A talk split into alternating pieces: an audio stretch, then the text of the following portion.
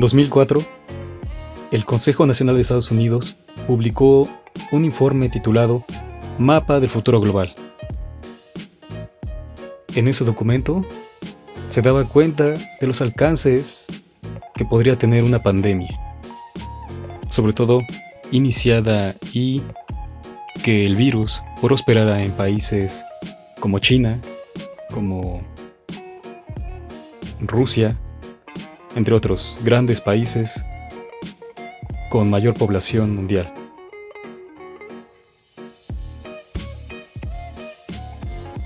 Esto por supuesto no tiene nada que ver con que sea profético, con por supuesto que eso fue advertido desde mucho antes, hace ya 16 años. En el 2008 no tuvimos un virus, pero sí la economía global también cayó. Era también una advertencia del capitalismo sobre los problemas que afrontaría. Pues bien, quería empezar con esto porque hoy todo el mundo habla del coronavirus. Se dice que el hombre es la medida de todas las cosas, pero hoy el coronavirus es la medida de todas las cosas. Todo mundo habla de ello, una prueba soy yo, que también estoy hablando de ello. Y solo es una opinión, una recopilación también de datos que se pueden consultar, se pueden obtener, están ahí en internet, a diario están subiendo nueva información, actualizaciones, así que lo que digo aquí se puede consultar allí, ya que bueno, solo, solo pueden escuchar lo que digo, pero pueden consultarlo allí en el Internet. ¿Y por qué el coronavirus entonces podría ser o es el chivo expiatorio? Un chivo expiatorio. Bueno, hay que abordar varias perspectivas, eh, escenarios de lo que está viviendo el mundo hoy, pero si observamos todos, cada uno, primero abordarlo sería tardarnos años hablando de ello, porque son experiencias particulares, puntos de vista individuales. Pero, bueno, todo lo que yo he visto hasta ahora tiende a, una, a, un, a un solo camino, a un solo rumbo, a un solo destino, que es la distracción social. Distracción social para cubrir no lo que va a pasar, sino lo que ya estaba pasando y lo que va a desembocar. Fíjense esto, yo lo observé por supuesto, pero tarde otros perspicaces, personas perspicaces ya lo sabían desde hace, como dije, el 2004. Y no es que supieran que esto iba a pasar, como advertencia, como profecía, como adivinación, como premonición sino que todo está planeado. Sé que suena a teoría conspirativa, pero es así. Nada se puede dejar al azar. Todo está organizado, todo está planeado.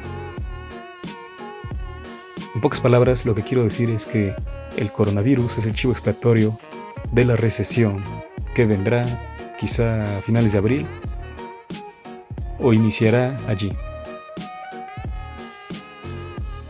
¿Por qué digo esto? Bueno, primero vamos a acentuar algo. El coronavirus es real. Para mí es real. Quiero aclarar eso que para mí lo he comprobado no no porque yo tenga y tampoco no porque haya tenido contacto, al menos que yo me dé cuenta, con alguien que esté infectado sino que es real en la medida de que la gente lo cree. ¿Cómo es esto? Bueno, aclaro, repito, insisto en esto, solo veo las noticias, me informo en las redes sociales, que bueno, hay que también tener mucho cuidado con toda la información que se da ahí, e igual en la televisión, o en la televisión incluso pues, no creer en ello. Pero bueno, los documentos audiovisuales que transmiten allí muestran a personas, ya saben, cubiertas casi como astronautas, que están auxiliando o auxilian a, los enfermos. Y solo es lo que muestran.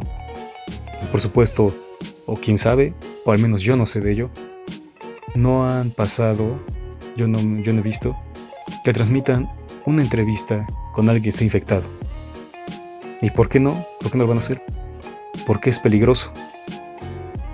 Tanto el camarógrafo o si no hay camarógrafo, bueno, el entrevistador se puede contagiar. Eh, hay personas que han, ¿cómo se puede decir?, hecho la radiografía, por decirlo así, de este virus, del coronavirus.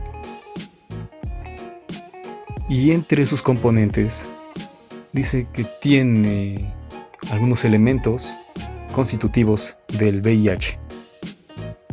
Por ello es que es tan viral. Es en suma contagioso. Su velocidad de contagio es abismal. Es muy veloz.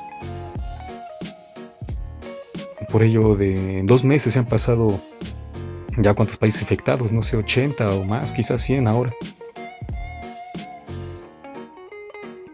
Lo que esto lleva a decir que bueno, el coronavirus es real, tanto si lo cree la gente, a pesar de que es una mentira, pero con que lo crea la gente se siente enferma, lo hace real. Y en otro aspecto es que es real porque algunos especialistas, algunos periodistas, científicos, dicen que por eso mismo, por el elemento que nombré del VIH, es que este virus es creado, ha sido creado a propósito, para ser viral, para que infecte a todo el mundo, para que no pueda contenerse. Entonces también en ese sentido es real. ¿Y por qué? ¿Para qué fue creado entonces este virus?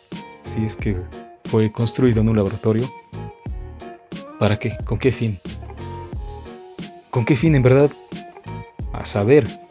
Eh, solo los poderosos, quien tengan el poder de, de aportar dinero para su causa, para realizar eso, a saber qué, qué planes tengan. Pero algunos han esbozado respuestas sobre ello. ¿Para qué? Dicen, bueno, el coronavirus como que es un chivo expiatorio en tanto que hay un problema.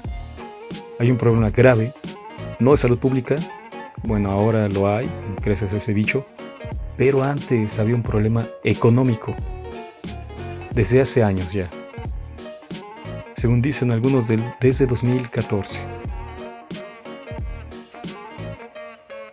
Eh, quizá han visto también en las redes sociales en internet, se ha estado viralizando ahora está de moda esto, repito, del coronavirus, una conferencia, no sé muy bien dónde fue impartir esa conferencia, de este, de Bill Gates, sobre lo que podría enfrentar el mundo, sobre una probable guerra. Y él decía que era bacteriológica o que podría suceder una pandemia en años posteriores. Ahora lo difunden, en ese entonces pues no sé con qué fin también lo dijo él, no, no lo sé. Pero hasta ahora es que es más difundida esa conferencia para... ¿Para qué? Solo para decir, ah, lo sabía, o eso iba a suceder, y ya, porque en verdad de nada sirve. No sirve de nada más, más que para compartir y dar like y suscitar opiniones estúpidas. Bueno, fíjense, tengo unos datos. Aquí el Fondo Monetario Internacional es a lo que voy sobre el problema que oculta el coronavirus.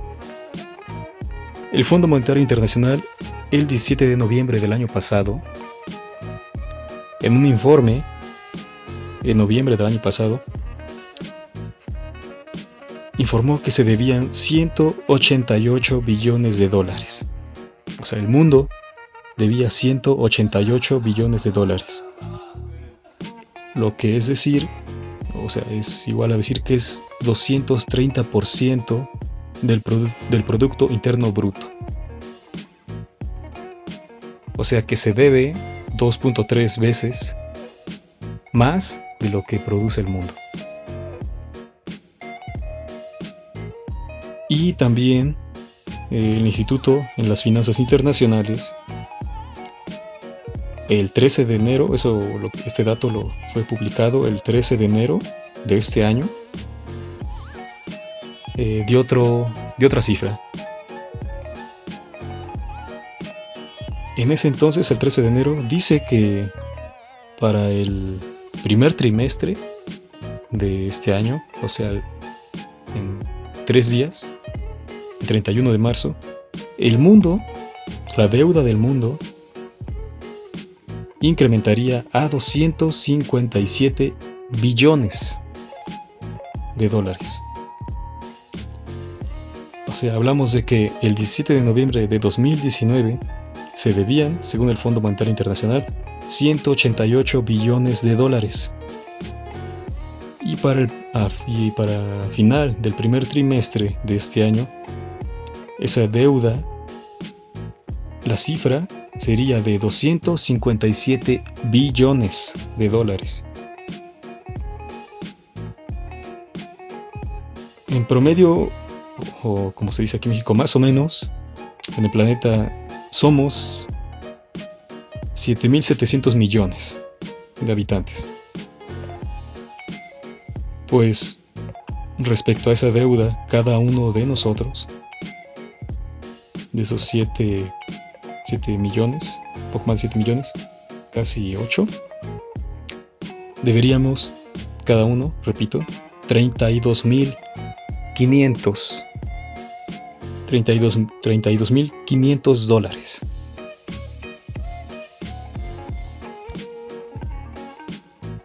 ¿Eso en qué se traduce? Según expertos, en que se perderán 25 millones de empleos. Bueno, eso en el peor de los casos y los gobiernos correspondientes no asisten a la población. Si hay una asistencia del Estado a la ciudadanía, según las mediciones, se perderían 5 millones de empleos. Si no la hay, quizá como va a suceder en los países tercermundistas, al menos se perderán 25 millones de empleos. Esto, por supuesto, se venía, como les dije, arrastrando ese problema desde hace ya años. La deuda de empresas, eh, según el Bank for International Settlements, ese fue un informe publicado por el Washington Post la, el del año pasado, las deudas de las empresas en Estados Unidos superaban los 10 billones de dólares. En China era peor. Allí las empresas superaban los 20 billones de dólares. O sea, el doble que en Estados Unidos. Y ya entonces se puede, creo que atisbar, ¿no? Lo que pasaría. A pesar de esto, esta deuda de las empresas generaría esos 25 millones de empleos perdidos. por supuesto, muchas de estas empresas pues van a cerrar, van a quebrar. O sea, a pesar de despedir, además de despedir a su personal, algunas van a cerrar, algunas van a funcionar ya con poco personal. Y las empresas que quizá no tenían problemas económicos por, eh, por esto mismo, quiebren. Y las que ya tenían eso es casi seguro o seguro que van a quebrar. Como se ha visto este, en el transcurso de estos meses del año pasado, desde 2018 incluso 2017, las bolsas del mundo están arañando el abismo. Desde París, desde Londres, desde Nueva York, desde Pekín, todo se está cayendo. bueno, quiero decir que yo no soy especialista en ninguno de esos temas. He recopilado estos datos de las noticias, por supuesto siempre contrastando información porque ahora por general todo es alarmista porque así es este los medios de comunicación, así es la noticia, así es el periodismo. Si no se sensacionaliza con los datos, con la información, con la persona, con el momento, no sirve, no hay compra, no se vende, no hay vistas, no hay likes, no se comparte. Y por lo general si se acuden a las redes sociales, bueno, a los medios de información, a quien genera esa información, verán que sus encabezados siempre son de alarma. Último momento y asciende, aunque solo ascienda uno o dos muertes o un dos contagios, lo ponen en, en colores rojos, la, para llamar la atención, colores rojos y negros o amarillos, para saltar, para atraer letras grandes en, fuentes quizás hasta diferentes. Bueno, el punto es llamar la atención. Eh, aumenta tantos infectados o aumentan las muertes. Aquí en México cae el peso, ahora se paga hasta en 21, digo, cayó el peso, el dólar tomó fuerza frente al peso, ahora pagamos un dólar en 25 pesos.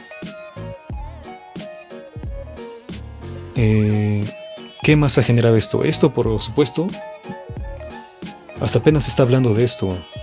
No, bueno, al menos yo he notado aquí en México que apenas se está hablando de esto. Y eso aún en grises. No se quiere hablar del todo de esto porque supongo que va a ser terrible por la economía por, todos, no México no creo que sea un país con una economía fuerte. Algunos tienen fe en el actual presidente. Yo no tengo fe en ningún político, en ningún presidente, en ningún hombre tengo fe. Pero otros sí. Y al menos, por ejemplo, lo que he visto en el, por ejemplo, en el sexenio de Peña Nieto, eh, Luis, Videgaray, que era el secretario de Hacienda, que fungió como secretario de Hacienda, en su administración, el dólar llegó a costar hasta 22 pesos, 21 22 pesos. Y, y por supuesto en Facebook, en las redes sociales, exigían su renuncia. Porque cómo era posible, no sé qué. Bueno, pues hace unos días el dólar alcanzó el coste frente al peso de 25 pesos por dólar. Muchos en las redes igual, la, ofensiva, la contraria ¿no? del, contra el presidente en turno, Andrés Manuel López Obrador, hacían mención de él, decían, ¿cómo es posible que en, la administración este, de Peña Nieto, su secretario de Hacienda, este, que cuando subió este, a 22 pesos el dólar lo querían despedir y ahora no despiden al secretario de Hacienda en turno, que la verdad no sé ni quién es, pero pues, ¿de qué serviría? Este, porque el dólar cuesta 25 pesos. Y todos decían, sí, bla, bla, bla, lo de siempre en las redes sociales, no comentarios tontos, estúpidos. Y solo un sujeto, que la verdad ni, ni vi, que era porque me interesó más la información que puso, citó una fuente que justo mencionaba parte de lo que he mencionado. La fuente no recuerdo cuál era, pero mostraba las bolsas, las, bolsas del mundo, las bolsas de valores, que todas, todas las que ahora están afectadas a Europa, ahora está enferma, ya China está saliendo del coronavirus, pero ahora Europa y Estados Unidos ahora es el apenas superó, superaba hace unos momentos los 100.000 contagiados es el número uno ya en contagios o está entre los primeros dos. Bueno, pues las bolsas de valores de los principales de Europa y de Estados Unidos arañaban el abismo. Me acuerdo que Italia y, Londres habían perdido el, el 16% de no sé qué, Producto Interno o no sé qué era, no sé, les digo eso. México perdía el 6%. O sea, la mitad de ellos. Ellos perdieron el 12, 13, México el 6 bajó. Y por ello es que, bueno, perdió eso, no sé cómo funciona eso, esos valores, pero por eso el dólar costaba 25 pesos. Por ese 6% que descendió. Los otros países en Europa habían descendido 12 y 13%. si México hubiera descendido, quizá no se costaba hasta 30 pesos un dólar. Bueno, ese comentario fue, o no sé si habrán dado clic a la liga, pero por lo general, antes de hacer eso, solo dan like o, o reaccionan. Enojado, le gusta o se ríe, y es lo que hace la gente ahí en Facebook. Bueno, ponía eso. Y viendo esto, eh, el presidente ha, expuesto este, materiales audiovisuales, o sea, videos de él. Recientemente salió uno comiendo en una fonda y eh, incitaba a la población, decían, ustedes salgan, consuman, diviértanse. El coronavirus, eso ah, es segundo término. Y entre otras veces él decía que no iba a cerrar fronteras mientras todos los demás países infectados o pronto infectarse o por temor a infectarse cerraban sus fronteras, cancelaban vuelos. El presidente de México, Andrés Manuel López Obrador, no lo hace y hasta donde sé no, no lo ha hecho. Recibe, aún México recibe extranjeros, algunos dicen, critican ahí que nadie los revisa, no hay un equipo de salubridad allí que los esté monitoreando, que los revise para asegurarse que ninguno traiga el bicho, ¿no? ¿Para qué lo hace esto? Porque yo creo que por esto que les acabo de decir. Él sabe, pero creo que no quiere decir porque sabe que eventualmente va a pasar, va a ser muy duro. Pero por el momento no quiere cerrar fronteras, no quiere hacer nada de eso para que, para que la economía fluya. Aquí por supuesto en México no hay un toque de queda, por decirlo así, una prisión domiciliaria como en España y en Italia, que no sé, eh, en España creo que es hasta mil euros por salir de casa, es, es una multa. Aquí no hay eso, pero sí,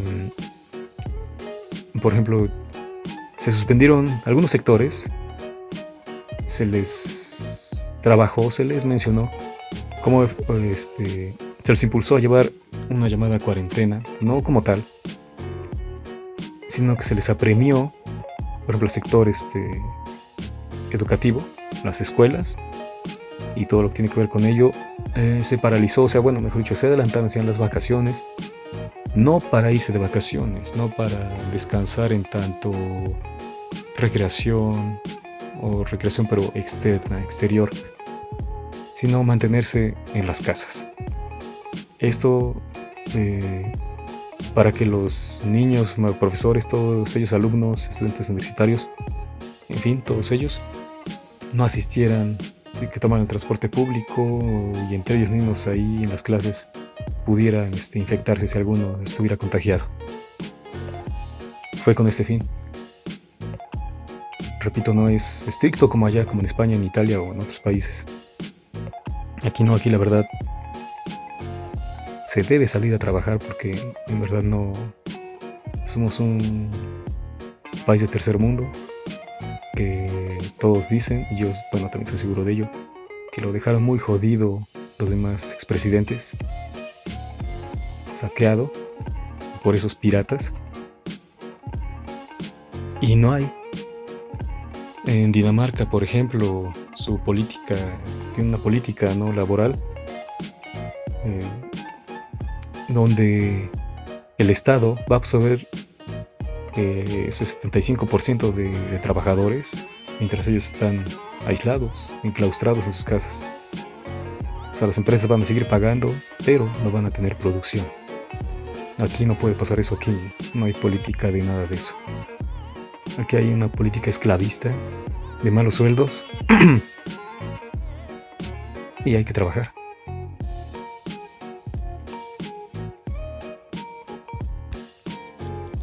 Entonces con esto quería decir lo del título de este, de este podcast. El COVID-19, SARS 2.0, el COVID es un acelerador de este problema que ya está y que iba a pasar es una cortina de humo para no observar la realidad económica. También hay un video, quizás lo han visto, de unos simios, unos... Bueno, no sé simios, no sé mucho las especies, pero son simios, son changos, en Tailandia, que están golpeándose unos a otros y son toda una multitud de changos que se pelean por un trozo de comida. Ese trozo de comida, el que lo graba supongo que fue quien lo dio, pero eso se debe, no que lo haya dado, o sea, me refiero a la, bronca que suscitan los, los changos, porque los turistas eran quienes alimentaban a esas especies. Como ya no hay vuelos, como los aviones están en tierra, las fronteras están cerradas, el temor de la gente ya salir incluso de sus casas, pues no se hace nada. No hay turistas que alimenten estos changos. Y allá mismo incluso la, población de Tailandia pues de estar igual, temerosa. Así que no hay nadie que alimente a estos changos, no acostumbrados a que los alimentaran. Y ahora se pelean por un trozo, se pelean a muerte. Eh, Hice esta mención de los changos porque hace también unos días eh, este señor, el propietario de Grupo Salinas, Salinas Pliego, un, creo que es el tercer, tercer multimillonario, el hombre, bueno, uno de los tres más ricos hombres aquí de México, dijo, no sé dónde, pues, da igual, verdad todos estos datos de si dónde lo dijo pudo haber hecho desde su casa a través de Skype o no sé, de Facebook Live. No fue así, bueno, lo dio en vivo, pero ¿qué importa dónde lo haya dado? Dijo que no hay que temerle miedo al coronavirus porque no es un virus mortal. Solo tiene una tasa de mortalidad de hasta algunos dicen 2, otros 3%. Él decía que uno de cada 10 muere. O sea, nadie sobrevive, ¿no? Entonces decía, hay que salir a trabajar. Dice, yo veo, ya sabe, con ese acento de, decir, ah, me duele, así que hay que emprender. Si me duele ver las plazas solas, los restaurantes solos, las fábricas solas y bla, bla, bla, bla, ya saben cómo son esos tipos. Y dice, hay que salir a trabajar. Bueno, en parte tiene razón, por supuesto. Pero yo cuando lo vi dije, ah, pues claro, ¿quién pierde? Solo, bueno, este señor también pierde, pero ¿quién le va a pagar? ¿Quién va a trabajar sino sus esclavos? Sus sirvientes. Pues bueno, yo no estuve de acuerdo con, con él. Muchos lo aplaudieron, decían, sí, sí, sí. Sus televisoras es dueño de TV Azteca, por si no saben. En el grupo Salinas, Salinas y Rocha y Total Play, creo, también es dueño de Banco Azteca sea, es el tercer, está entre los tercer, entre los tres hombres más ricos de México. Pues este señor ricachón decía que hay que salir a trabajar. Bueno, pues después un a poco tiempo, creo que el día siguiente, otro empresario que también, eh, bueno, sí no sé quién sea, ni qué haga, ni qué empresa tenga su, su sector, no sé qué, qué haga lo que sí, eh, con él sí coincidí con su idea, no, no con él. Él se nombra también, se autodenomina empresario, pero no dice tampoco, él sí no dice de qué. Pero él dice vino de la sierra, de, la sierra a saber cuál. Creo que solo quiso ejemplificar, solo ser genérico, ¿no? ¿Qué importa la sierra? Porque la sierra aquí en México es la miseria. Así que quiso decir, vine de la miseria y levanté mi empresa. Pero ahí el hecho es que decía que gracias a sus trabajadores es él un empresario. Porque los trabajadores, por supuesto, son quienes levantan la empresa. Ese señor no va a trabajar como tampoco trabaja Salinas Pliego. Y le decía a él entonces que, que no, que había que aguantar. Dice, si nuestros trabajadores nos han hecho lo que somos, han forjado nuestra empresa, pues hay que ayudarlos entonces. Dice, no importa si es uno, dos, tres, cuatro meses, hay que subsidiarlos. Bueno, no es cierto, no, no decía subsidio, decía ayudarlos.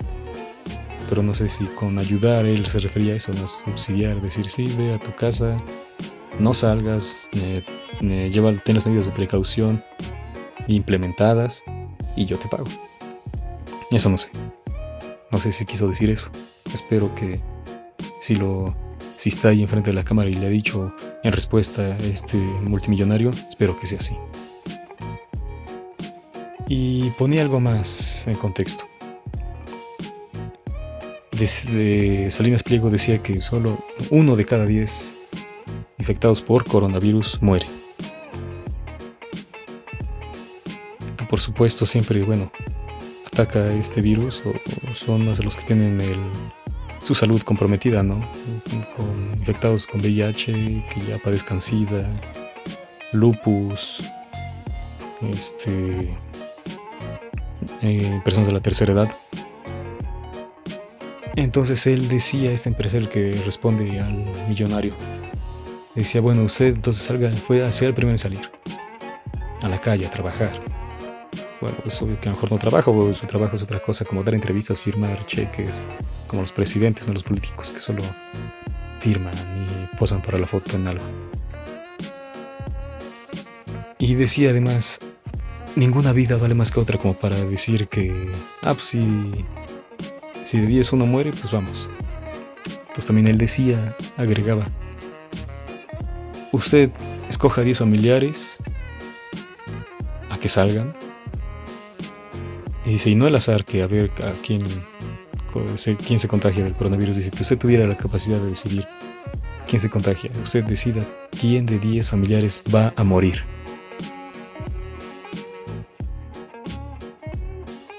O sea, ese cuate ahí tiene un, un discurso supremacista, incluso diría yo, un discurso de odio, de desprecio por el otro.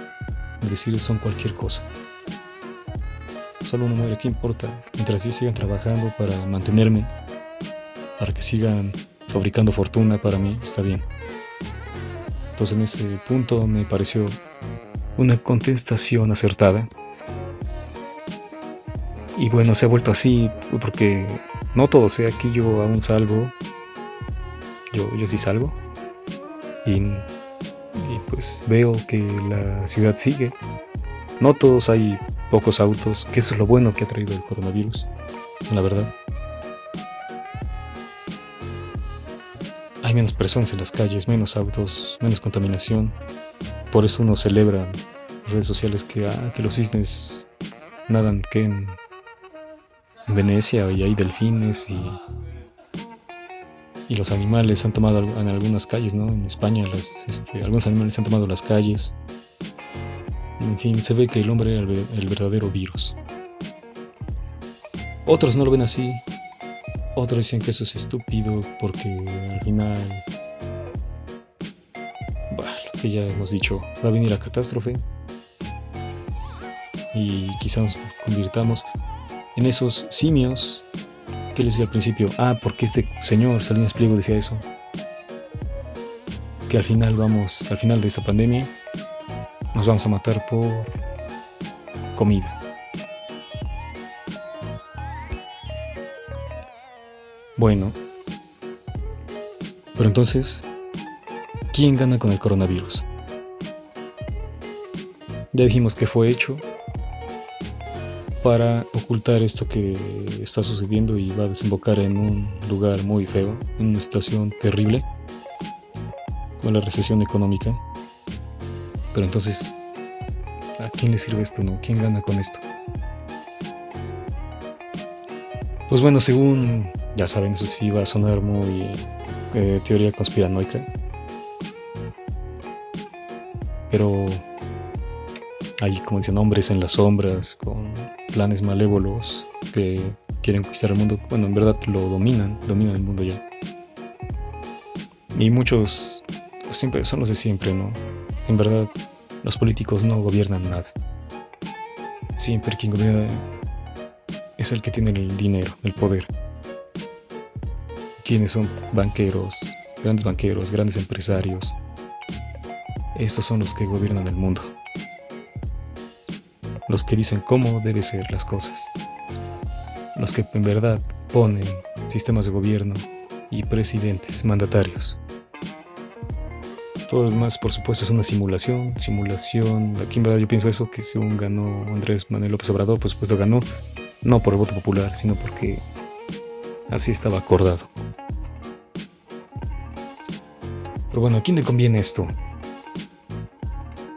Pues a estos hombres de siempre que han puesto dinero a diestra y siniestra y que quieren recuperarlo. Y, hay un dato importante acá, una observación importante, porque, les repito, el coronavirus, según especialistas, la Organización Mundial de la Salud también dice que principalmente ataca entre los que tienen salud comprometida y todos ellos a los ancianos. Es decir, aquellos, aquellas personas que ya trabajan, ya no producen, pero que muchas este, son subsidiados, tienen tienen fondos, tienen pensiones, entonces ellos no sirven ya, ¿no? Hay que desaparecerlos. ¿Y a quién se va a culpar, no, de ello? Pues al coronavirus. No se puede llevar a juicio a un virus. Así que eliminar de planta a los más débiles, a, ellos, a los que no aportan, a los que no producen. Y establecer nuevas reglas a partir de ello, de, del miedo, de la crisis económica, establecer nuevas reglas, nuevo control para reorganizar el mundo. Por eso les digo que iba a sonar muy muy de teoría conspiranoica.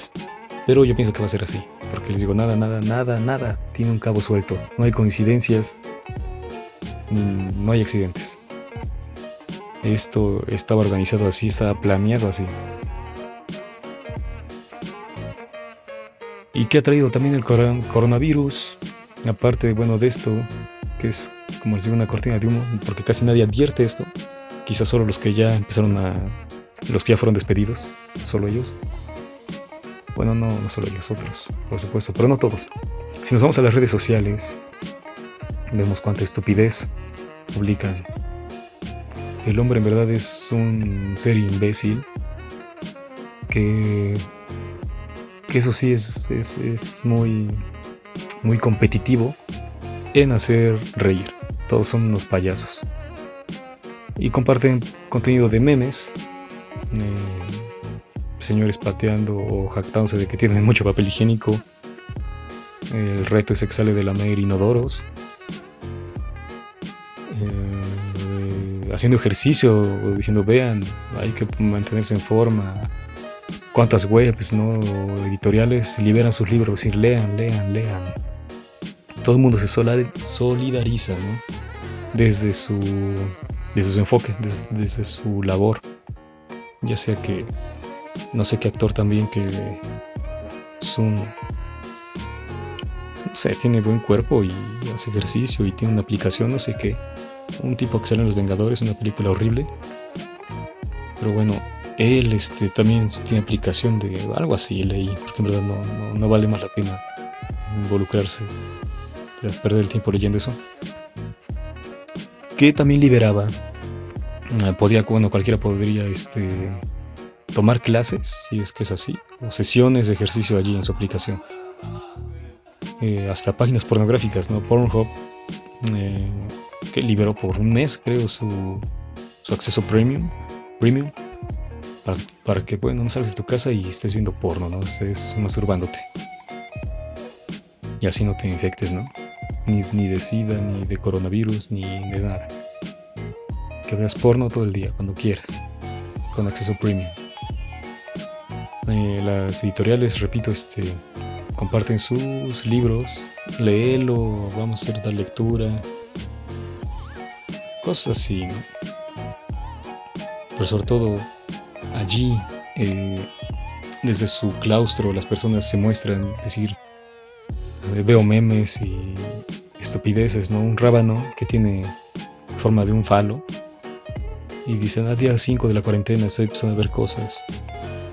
Eh, otro sujeto está asomado a una a su puerta, quién sabe si sea ese contexto, pero lo rotulan con día 5 o 6, yo que sé, de la cuarentena que, que se les ocurra, esperando aquí a los testigos de Jehová, eh, porque quiero platicar con alguien.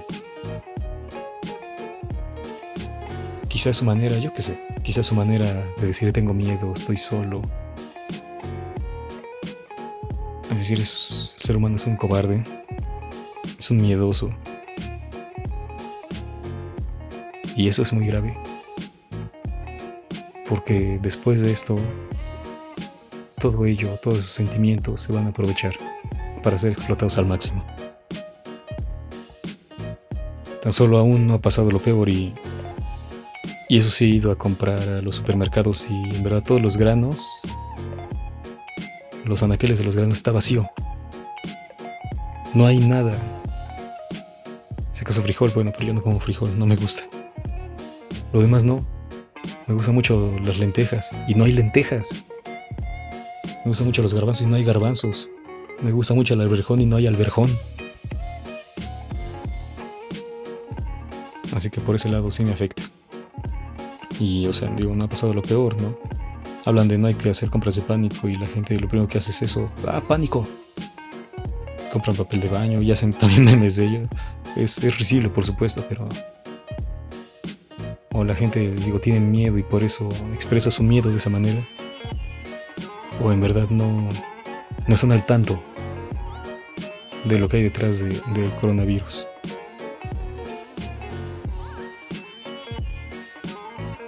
Y bueno, solo quería eh, decir ese comentario, pronunciar este comentario para estar a la moda también. No, no es cierto, pero bueno, quería, por si alguien no sabía estos datos. Así que bueno, gracias por escucharme. Y bueno, aprovechando eso que les dije que sobre la cuarentena, estoy este, escribiendo historias sobre ello. Sobre el sentido y sobre esos temores que acabo de decirles. Sobre el humano enclaustrado pero en sí mismo. Y pueden, bueno, seguir estos. Que no les puedo decir aquí, les dejo el link de abajo porque bueno, aquí no hay. Pero si gustan, si quieren, pueden buscar en Wattpad, en Swig, en WordPress, en Ars Verba, WordPress, este, desde la ventana, así se llama, este, los textos, eh, bueno, el título del libro que los va a contener, ah, a través de la ventana, que relatos desde la cuarentena, a través de estas aplicaciones este, del WordPress, Ars, ARS, guion este, V, E, R, B, A, Ars Verba, WordPress. Ahí pueden buscarlo a través de la ventana. Y en estas este, redes sociales para escritores, Swig, S-W-E-E-K. Allí este, pueden buscarlo también. Y en Wattpad. W-A-T-T-P-A-D ahí Wattpad también este, a través de la ventana. Allí pueden ver lo que, lo que he escrito, lo que escribo, si gustan. Y en Twitter también es arroba en mayúsculas ABG guion bajo correctores, pero solo las C en mayúsculas. Allí también están más tweets, más tweets sobre este, estas historias. Y bueno, este, espero que si van les guste. Ah, y en Lectu, también Lectu, busquen L-E-K-T-U, es otra red social de escritores. Allí en Lectu, busquen también el, este, libro a través de la ventana. Allí este, lo van a encontrar. Así que gracias por escuchar. Y en verdad deseo que estén bien todos. Que nos encontremos bien la próxima vez que nos volvamos a escuchar. Gracias. Hasta pronto.